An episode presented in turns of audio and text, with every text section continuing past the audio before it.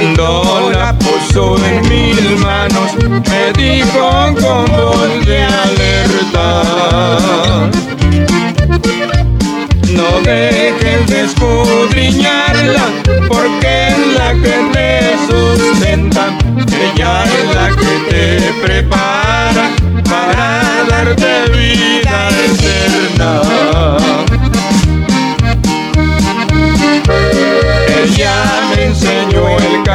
camino y por siempre yo lo imploro. Ahora digo a mis amigos, ya tengo mi Biblia de oro. Ahora digo a mis amigos, ya tengo mi Biblia de oro.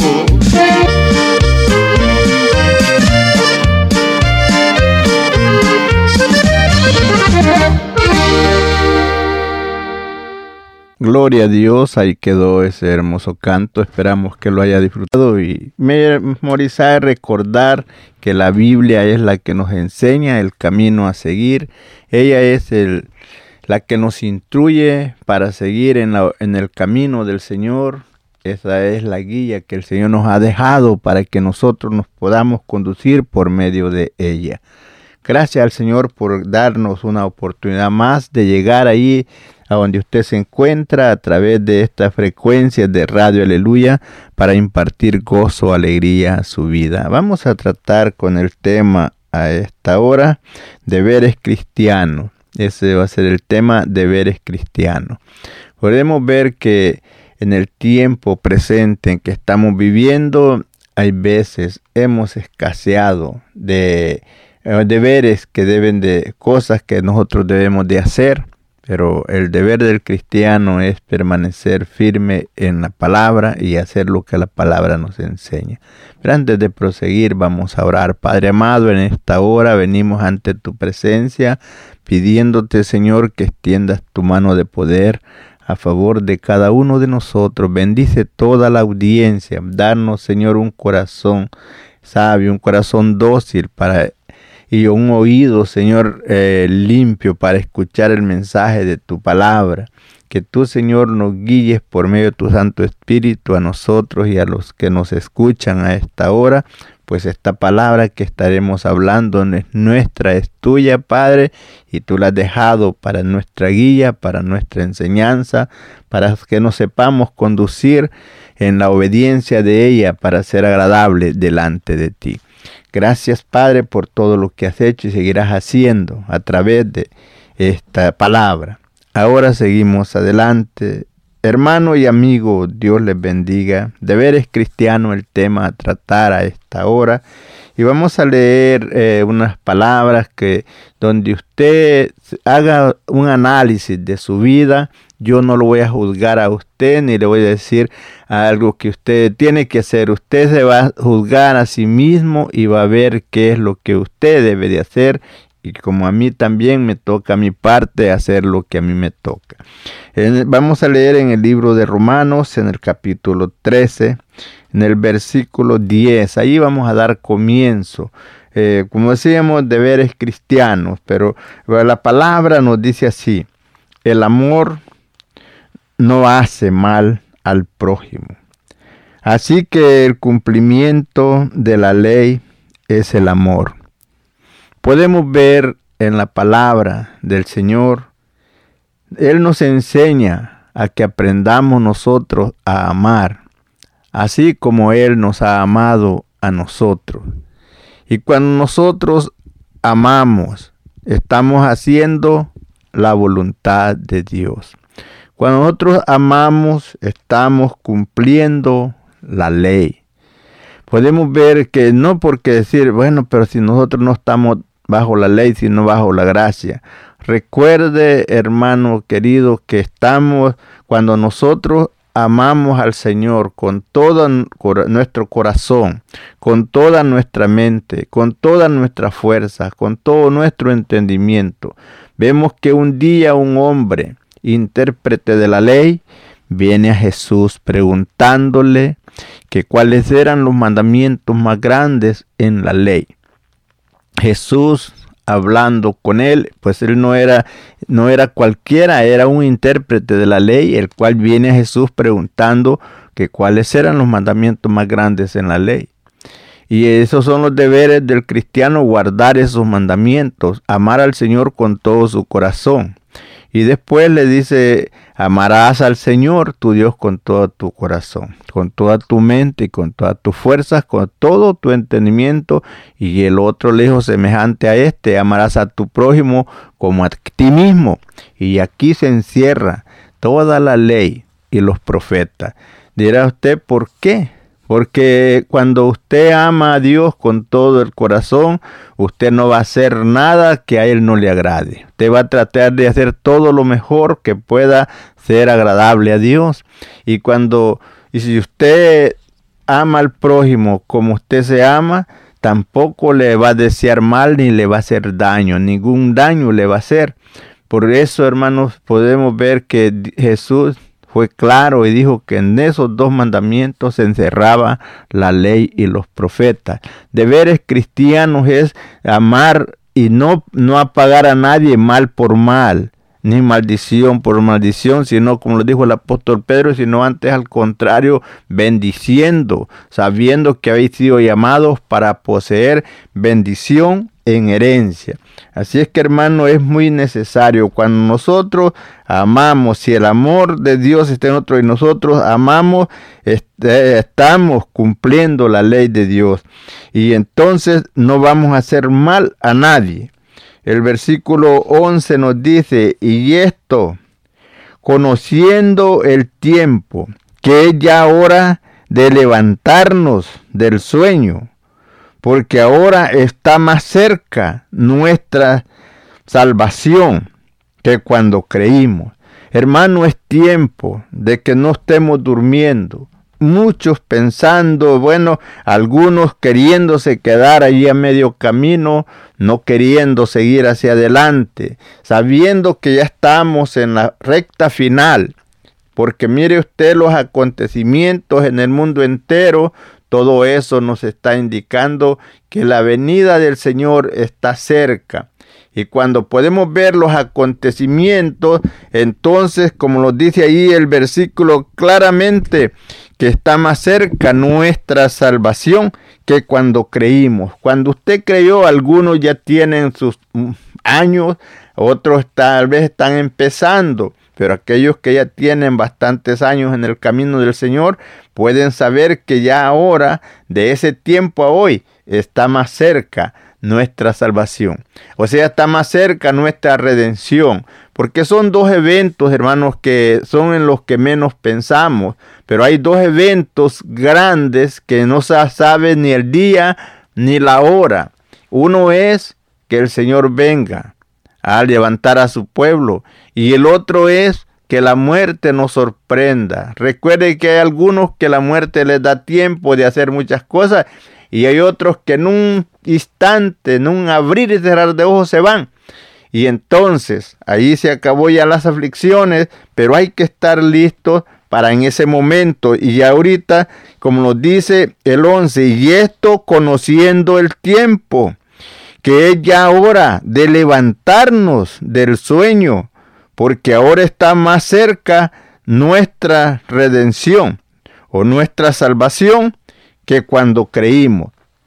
Es por eso que hermanos es tiempo de volvernos a Dios con todo el corazón, de amar al Señor y de amarnos nosotros mismos, porque si nosotros no los amamos nosotros mismos, entonces el amor de Dios no está en nosotros. Si nosotros decimos que amamos a Dios, pero aborrecemos a los hermanos, de veras nos enseña el apóstol Juan que estamos en tiniebla y andamos en tiniebla y no sabemos para dónde vamos porque las tinieblas nos han cegado los ojos y si los ojos están cegados están dormidos. Por eso nos dice que ahora es tiempo de que nos levantemos, nos despertemos del sueño. Por ese sueño que hay en su vida, ve usted que a usted no le da alegría ir a la iglesia. Por eso usted no, no toma tiempo para leer la Biblia. Todo se le hace aburrido. ¿Por qué? Ya en la iglesia, este, ahí está bien de reloj a ver qué horas son. ¿Para qué? Para salir. Se le hace largo cuando se adelante, se pasa un poquito, se le hace largo. ¿Por qué? Porque sus ojos están vedados, porque el sueño lo, lo, tiene vedado y es tiempo de despertarnos de ese sueño y es tiempo de estar alerta, sabiendo que las cosas, todos los acontecimientos no son por casualidad ni cosas de la naturaleza. Cuando usted oye terremotos, oye usted grandes desastres que hacen el agua, cosas que pasan en diferentes partes, es cumplimiento de la palabra. Por eso decía el Señor en la palabra, allá en Mateo 24 nos enseña de los acontecimientos. Ahora usted mira esas enfermedades que están saliendo que no tienen cura. Vienen pestilencias, vienen, hay, hay países que la gente se está muriendo de hambre. La Biblia lo enseña que vienen hambre, vienen pestilencias, vienen enfermedades incurables. Y todo eso no es el fin, sino principio de dolores. Y por eso nos dice que es hora de despertarnos del sueño y de levantarnos, saber que nuestra redención está cerca. Por eso, hermanos, vemos lo que dice el versículo 12, la noche está avanzada y se acerca el día. Desechemos pues las obras de las tinieblas y vistámonos las armas de luz. Andemos como de día, honestamente, no en glotonería, en borrachera, no en lujuria y lascivia, no en, en contiendas y envidias. Todas esas cosas ya en nosotros no deben de haber. Hay que ser, por eso le digo, hermano, yo no le juzgo. Usted hágase un análisis cómo está viviendo. Hay una parte donde usted también puede hacer un examen de su vida, ahí en Gálatas 5:19, donde encuentra todas las obras de la carne y a ver si esas obras de la carne están apoderándose en su vida o las está practicando. Y si las está practicando, no es para decirle ya no, usted no tiene nada. Eh, no, es para que la palabra del Señor viene para enseñarnos los errores donde estamos errando, donde estamos haciendo lo que no debemos, ¿para qué? No para que nos hundamos más en el pecado, no para que nos hundamos más en la desolución, sino para que nos volvamos a Dios y nos arrepintamos de lo que más lo que hayamos hecho y busquemos al Señor con un corazón quebrantado, un corazón arrepentido y pedirle al Señor la dirección para seguir hacia adelante, que nos ponga colirio en nuestros ojos para poder eh, permanecer en el camino del Señor y esas cosas que hemos estado practicando, ya no seguirlas practicando. Por eso vemos que dice Segunda de Crónicas 7:14, si se humillare mi pueblo, sobre el cual mi nombre es invocado, y buscaren mi rostro y se apartaren del mal camino, entonces yo oiré desde los cielos y perdonaré su pecado y sanaré su tierra. Por eso dice, nos dice, andando como de día, honestamente, no en glotonerías y borracheras, no en lujurias, en lascivias, no en contiendas y envidias. Muchas veces contendiendo, buscando siempre la contienda, no tratando de vivir en paz. Ya es tiempo de que nos provoquemos al amor y a las buenas obras, que tratemos de buscar a Dios con todo el corazón y pedir la iluminación de su Santo Espíritu para poder nosotros permanecer firmes en la obediencia de la palabra. No, como dice el 14, sino vestidos del Señor Jesucristo y no proveáis para los deseos de la carne. En otra parte dice, no hagas caso a la carne en sus deseos, porque la carne siempre desea el mal.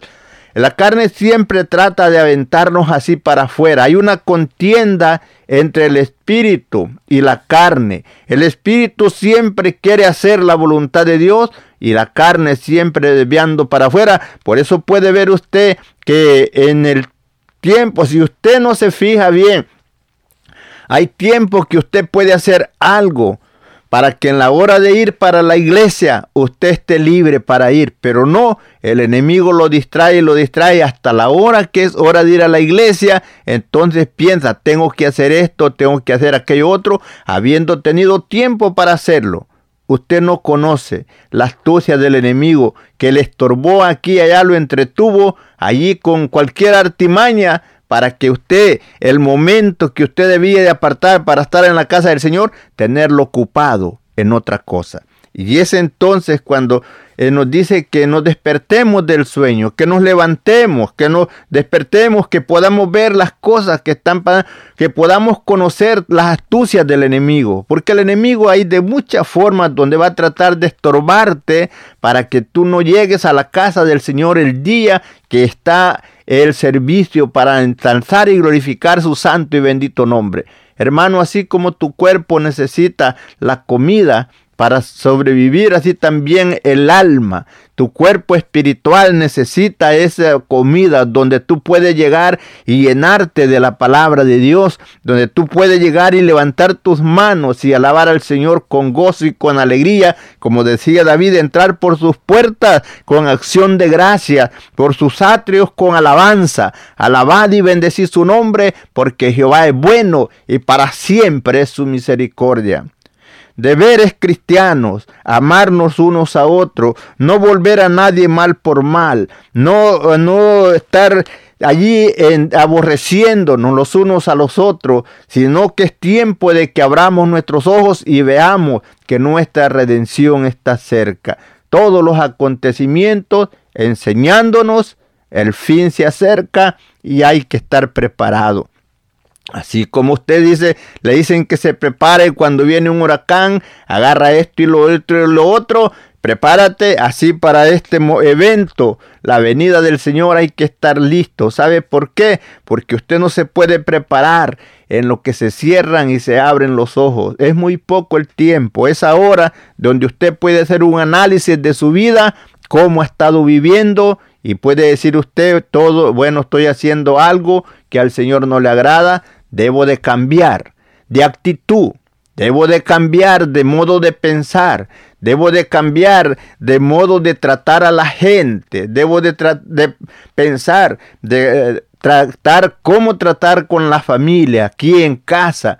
Pero hermanos, vemos que los tiempos en que estamos viviendo muchas veces nos dejamos llevar por la carne, hacer nomás nuestra voluntad y no lo que el Señor quiere. Nos deleitamos abrimos la boca muy fácil para decir cosas que no debemos de decir. Pero ¿qué nos enseña el versículo 1? El versículo 1 dice el amor, dice el, amor no hace mal al prójimo, así que el cumplimiento de la ley es el amor. El amor es algo donde que nunca terminará. Terminará la fe, terminará la esperanza, pero el amor no termina. Dirá usted, hermano, ¿por qué terminará la fe? ¿Por qué terminará la esperanza? Porque ya esperanza es algo que usted está esperando, pero ya cuando venga, le llega a usted lo que usted espera, ya no es esperanza. Fe es para recibir aquello que no tiene y ya cuando lo recibe, entonces no necesita esa fe. ¿Y qué es lo que vamos a recibir? Vamos a recibir lo que el Señor nos ha prometido, una corona una corona que él ha prometido a todos aquellos hombres y mujeres que le sean fiel hasta la muerte. Por eso dijo Jesús, sé fiel hasta la muerte y yo te daré la corona de la vida. Ya cuando usted esté con el Señor, ¿para qué necesita esta esperanza si ya está con Él? Cuando ya usted esté en el reino de los cielos, ¿para qué necesita fe? La fe es para esperar lo que no, todavía usted no lo ha visto. Pero ya cuando usted lo tiene, ya no necesita fe, porque ahí está con el que usted estaba esperando, ahí está con lo que Dios le había prometido, usted ya lo está disfrutando. Pero el amor ese nunca termina, porque Dios nos ama eternamente y para siempre. Por eso, mi hermano, que ese amor abunde en cada corazón. Por eso decía el apóstol en los Efesios que habite Cristo por la fe en vuestros corazones, para que rasgados y fundados en amor podáis bien comprender con todos los santos cuál sea la anchura. ¿De qué? Del amor de Dios. ¿Cuál sea la altura del amor de Dios? ¿Cuál sea la profundidad del amor de Dios que excede a todo conocimiento? Así es que mi hermano, es tiempo de despertar de ese sueño, de ese retardo, de estar ahí pensando, eh, ¿seguiré en el camino o no sigo? Algunos dirán, ya hace tiempo que decían que venía Jesús y no ha venido. Hermano, si tal vez no estás preparado todavía y quieres que venga, dijo Jamós, ¿para qué queréis el día del Señor? Si no estás listo, será día de tiniebla y no luz, día de llanto. Porque hermano, si no estás preparado, si no estamos preparados, vamos a quedar. Es necesario estar listo, estar preparado. Mira a ver a dónde está. Mira, tú haces un examen, a ver a dónde está fallando. Y si en algo miras que está fallando, arrepiéntete y busca al Señor con todo el corazón. Mi hermano, no los queda de otra. Animarnos adelante, así como cuando usted, mire, se está arreglando para ir a un lugar, usted que se pinta, que se hace esto y lo otro, se está viendo en el espejo. Dice, esto no me queda bien así, me queda mejor así, ahí viendo a ver cómo se ve mejor. Así la palabra es como un espejo donde usted se puede ver los errores. No para criticar a otro, para decir, no, esto es para Julano, para Julano. Cuando usted lo está leyendo, es para usted. Así como yo lo leo aquí, es para mí. Porque de qué me sirve que yo a usted le, lo encamine por el buen camino y si yo no me encamino por ahí, usted va a llegar a gozar de la vida eterna y yo me voy a quedar excluido. No, hermano, hay que seguir adelante unido buscando al Señor con todo el corazón. Sígase gozando. Gloria al Señor, seguimos adelante de que está allí juntamente con nosotros, sígase gozando.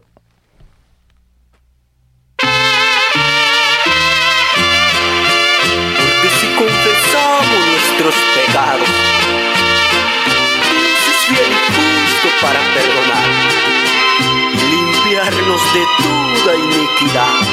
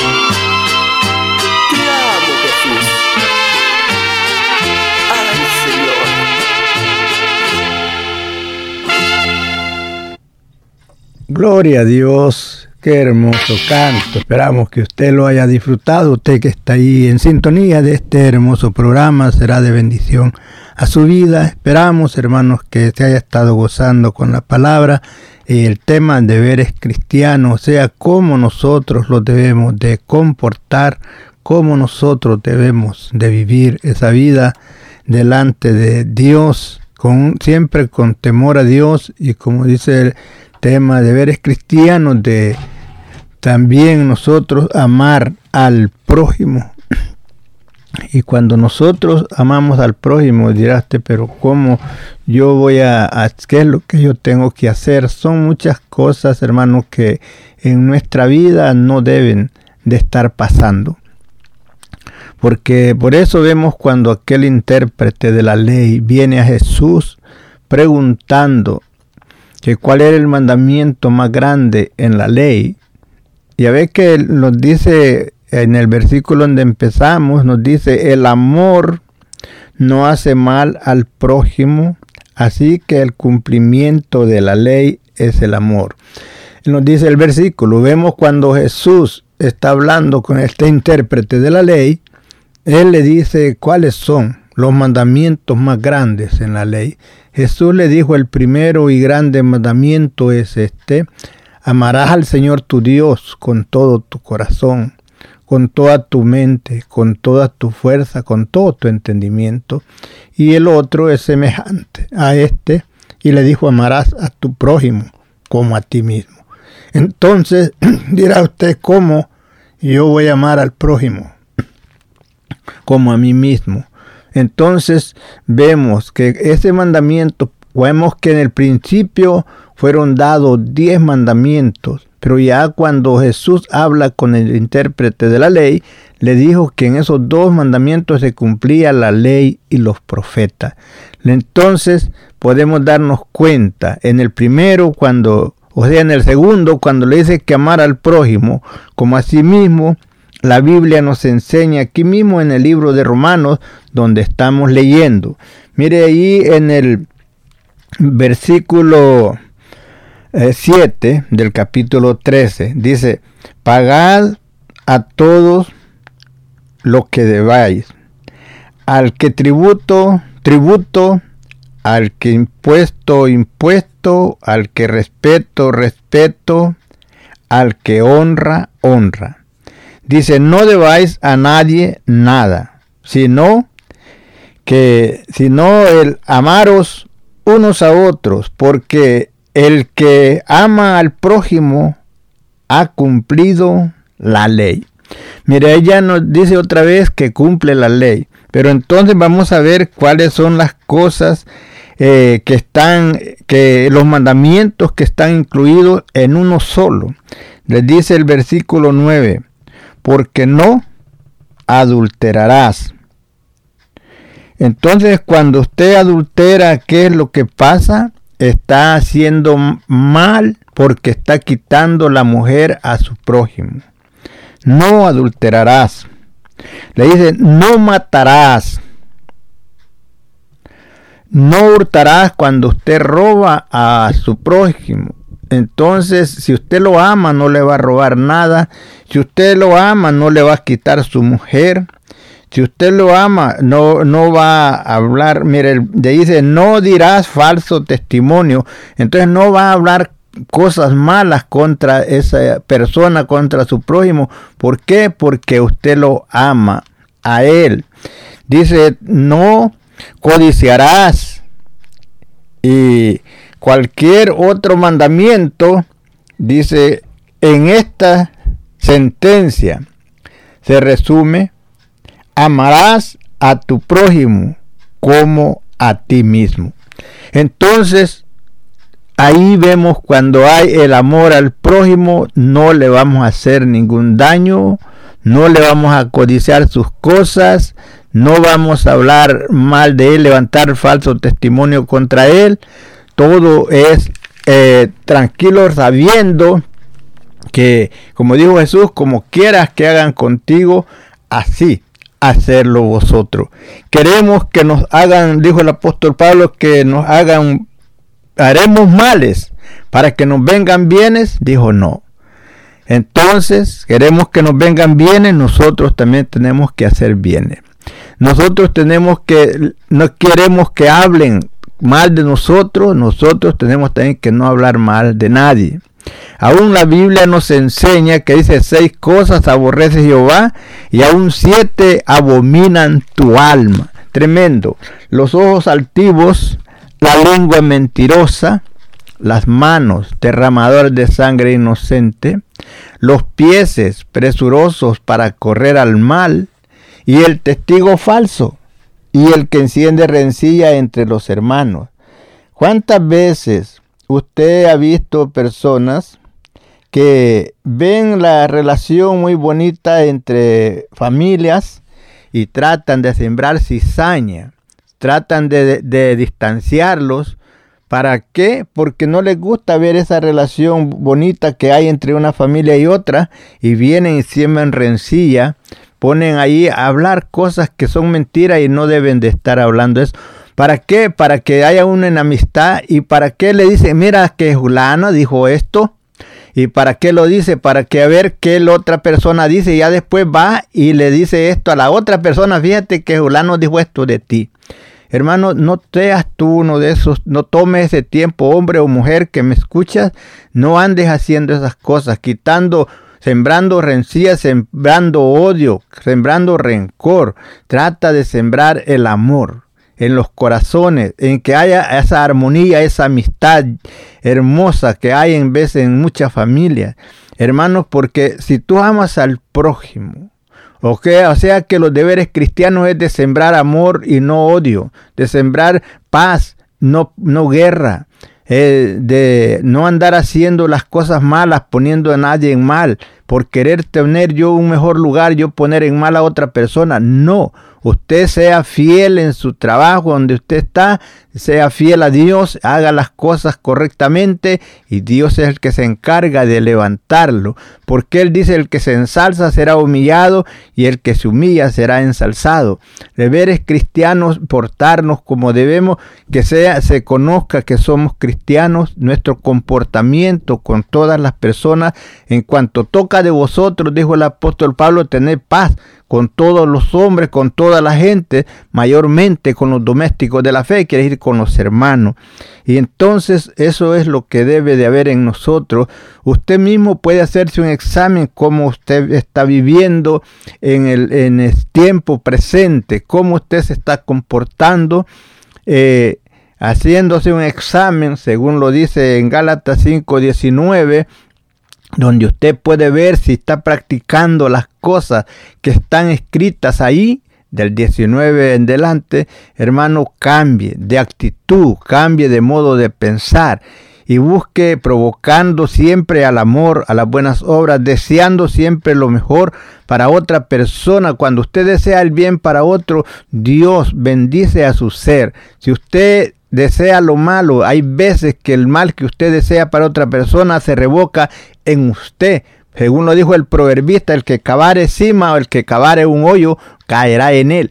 El mal que usted desee para otro se revoca en usted.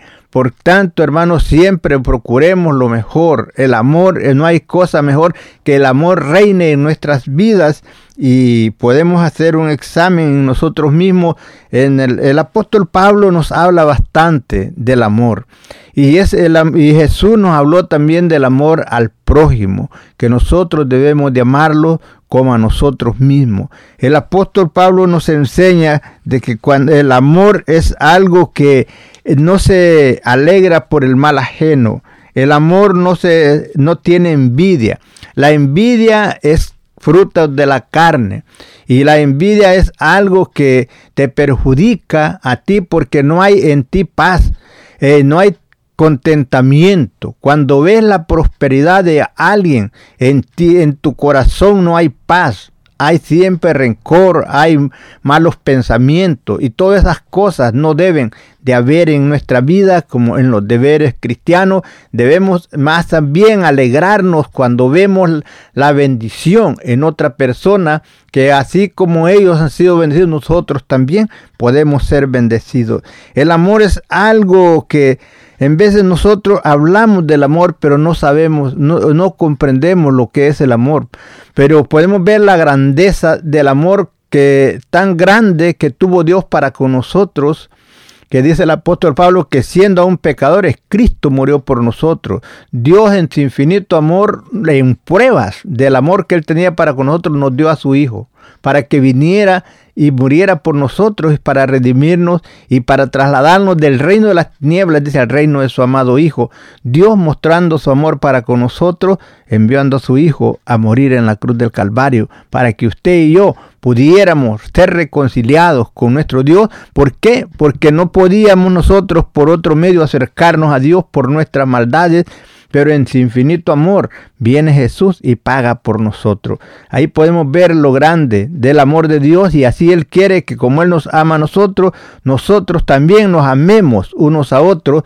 Por eso nos dice ahí en San Juan 13:34, dice, un mandamiento nuevo os doy, que os améis los unos a los otros como yo os he amado, y en esto conocerán las gentes que soy mis discípulos, en que os amáis los unos a los otros. Pero si nosotros no estamos mordiendo el uno al otro, hermanos, eh, estamos sirviendo de tropiezo y de tiniebla.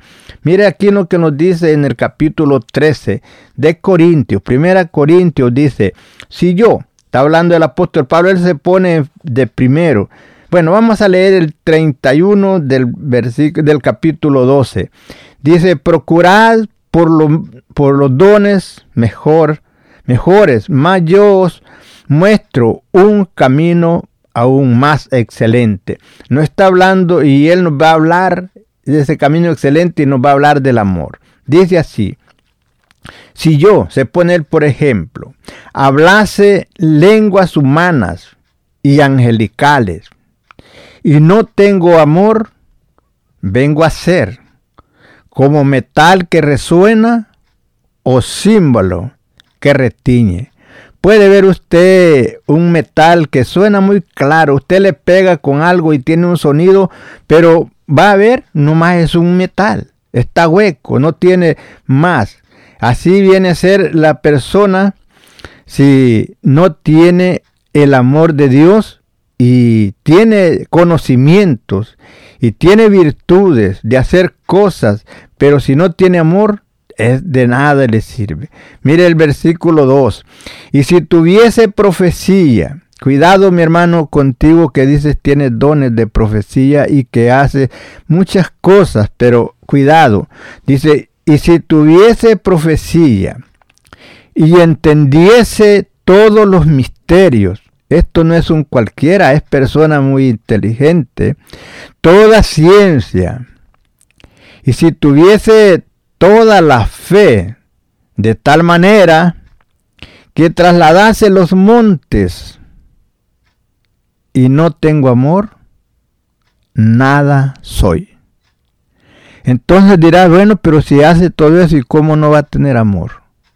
Hermano, hay que ver, hay que hacer un examen en nosotros mismos, que podemos ser muy buenas gentes, muy dadivosos, hacer todo muy bien, al parecer, pero si Cristo no mora en nuestras vidas, si Él no está reinando, gobernando nuestra vida, hermano, cuidado.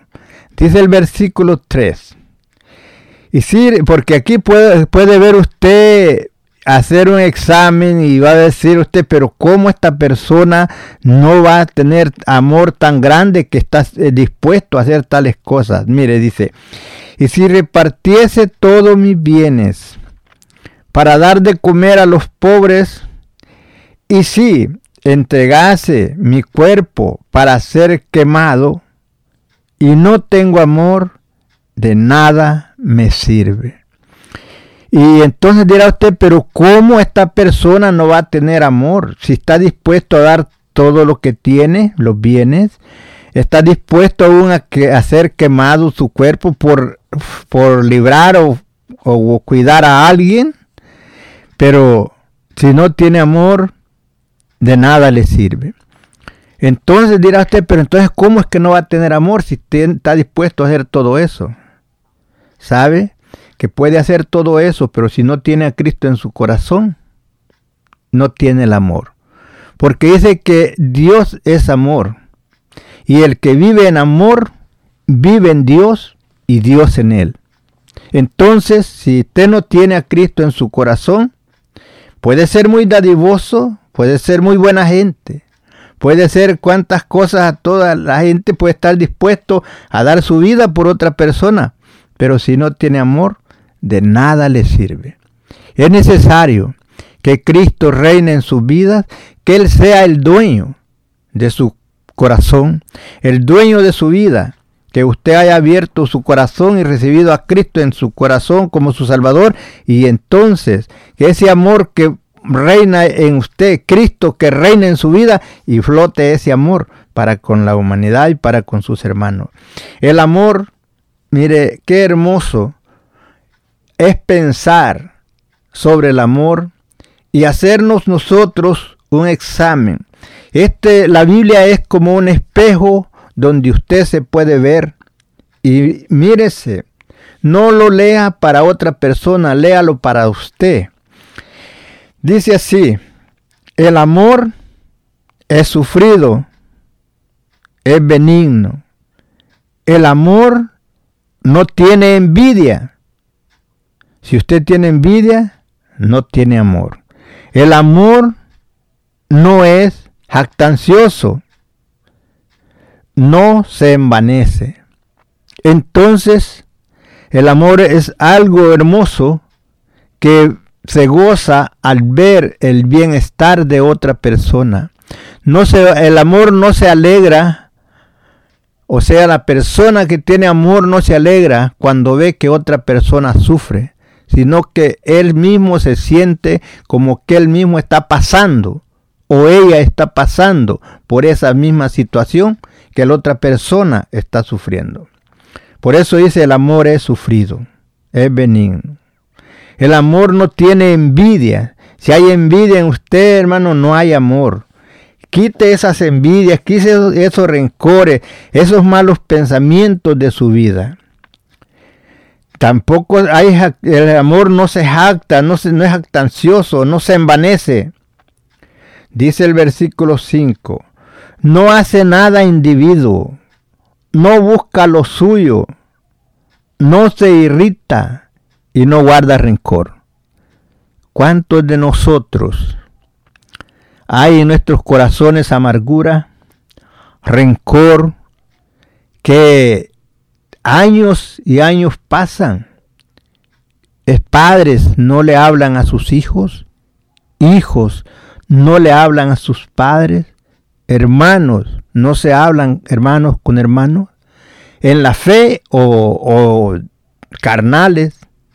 Entonces, eso no es bueno que esté en nuestra vida. En nosotros debe haber siempre de provocarnos al amor y a las buenas obras, buscando siempre en la obediencia de la palabra. Dice, no hace nada individuo, no busca lo suyo, no se irrita, no guarda rencor. Muchas veces alguien va a hacer un trato o ya está por comprar algo pero usted también lo quiere. Y entonces, ¿qué hace? Va y tal vez lo había visto antes, pero no había ido a quererlo comprar. Ve que alguien lo va a comprar y ya tal vez que ya puso precio, lo que va a dar, va usted, yo te doy más. ¿Por qué? Por quitárselo. Envidia no quiere que, el otro lo tenga, usted quiere tener aquello. O ve que alguien compró algo, usted se mortifica y hay, hasta que quiere comprar algo igual al que el otro trae. Hermano, que esas envidias se quiten de nosotros, siempre que hay que conformarnos con lo que Dios nos da y hacer todo en honestidad. No se goza de la injusticia, más se goza de la verdad. ¿Quién se goza de la verdad? El amor. No se alegra por el mal ajeno. Por eso eso que no se goza de la injusticia, no se el amor no se alegra cuando ve que a alguien le están haciendo daño, cuando ve que a alguien le están haciendo mal. Por eso no se goza de la injusticia, más se goza de la verdad. Todo lo sufre, todo lo cree, todo lo espera, todo lo soporta. Eso lo hace el amor. El amor nunca deja de ser. Pero las profecías se acabarán y cesarán las lenguas y la ciencia acabará, porque en partes conocemos y en partes profetizamos. Mas cuando venga lo perfecto, entonces lo que es en parte se acabará. Él está hablando, como la palabra aquí el Señor también nos enseña, el apóstol Pablo, que la esperanza y la fe van a terminar, pero lo que nunca va a terminar es el amor. Hermano, dirá usted, pero ¿cómo que va a terminar la esperanza? ¿Cómo que va a terminar la fe? Recuerde que la esperanza dura hasta cuando usted obtiene lo que está esperando. Cuando ya usted obtiene lo que está esperando, ya no es esperanza. Era esperanza antes que usted lo obtuviera porque estaba esperando, creyendo que usted lo iba a obtener. La fe también va a terminar porque la fe de nosotros es que un día veremos al Señor cara a cara, como Él es, y estaremos para siempre con Él. Ya cuando estemos con Él gozando por la eternidad, ¿para qué quiere fe usted cuando ya está con Él? Pero el amor ese permanece para siempre, porque estaremos para siempre con el Señor para gozar por la eternidad.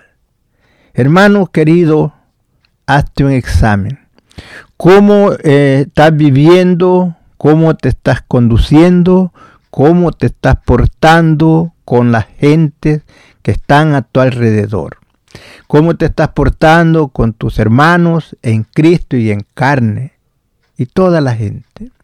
Que haya un nuevo amanecer en tu vida. Que el amor del Señor, la paz, gobierne nuestros corazones y que refleje esa luz eh, de Dios en nosotros, que refleje la virtud del amor, la paciencia, lo que Dios ha depositado en nuestras vidas. Y que amemos al Señor con todo nuestro corazón. Cuando nosotros amamos al Señor, no hay nada de las cosas de este mundo que nos puedan apartar del amor de Dios, de llevarnos siempre hacia atrás, sino que siempre prosiguiendo adelante, sabiendo que nuestro Redentor, nuestro Señor Jesucristo, está sentado a la diestra de Dios el Padre, esperando el día señalado que el Padre lo enviará a levantar a su pueblo, aquel que ha comprado a precio de sangre en muestras del amor que Dios tuvo para con nosotros, como dijo el apóstol Pablo, más Dios muestra su amor para con nosotros, en que siendo aún pecadores, Cristo murió por nosotros. Ese amor, un amor inmenso, inmesurable, que no se puede medir.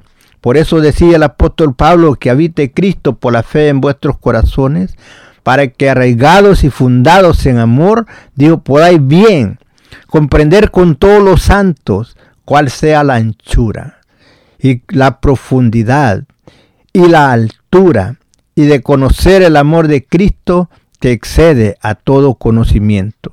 Hermoso amor de Dios para con nosotros y Él quiere que así como Él nos ha amado, que nosotros amemos también a Dios y amemos al prójimo.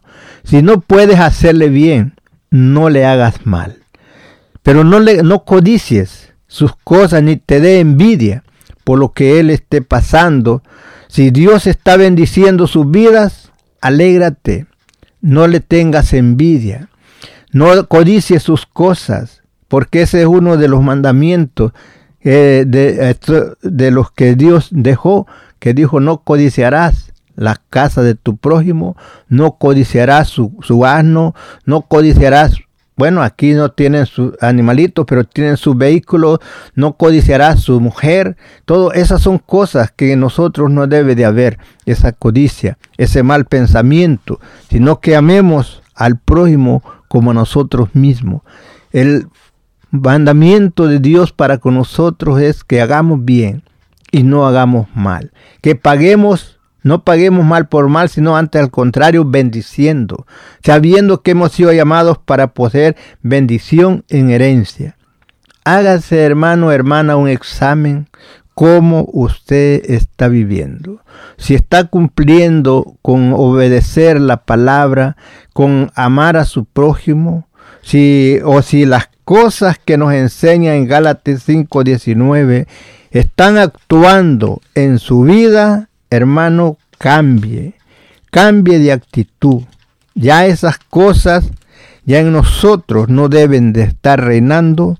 ¿Por qué? Porque sabe que nosotros hemos sido, como lo dijo el apóstol Pablo, de modo que si alguno está en Cristo, nueva criatura es, las cosas viejas pasaron, he aquí en Cristo, todas son hechas nuevas. Ahora somos nueva criatura en Cristo, nuevo modo de pensar, nuevo modo de conducirnos en, en este mundo de tiniebla y de maldad. Seguimos adelante, usted que está ahí, sígase gozando juntamente con nosotros. El deseo siempre es de que prosigamos firmes hacia adelante. Si tienes alguna petición o oración, puedes contactar al hermano Andrés Salmerón al 346-677-6724. 346-677-6724 o a su correo electrónico un comienzo 23 arroba gmail.com. Si desea enviar correo postal, la dirección es PO Box 87 Pasadena, Texas 77501. P.O. Box 87, Pasadena, Texas 77501. Nuestros corazones insaciables son hasta que su Salvador.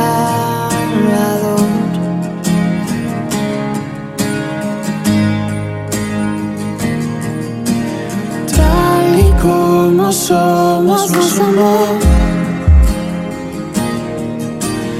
Hoy nos acercamos sin temor.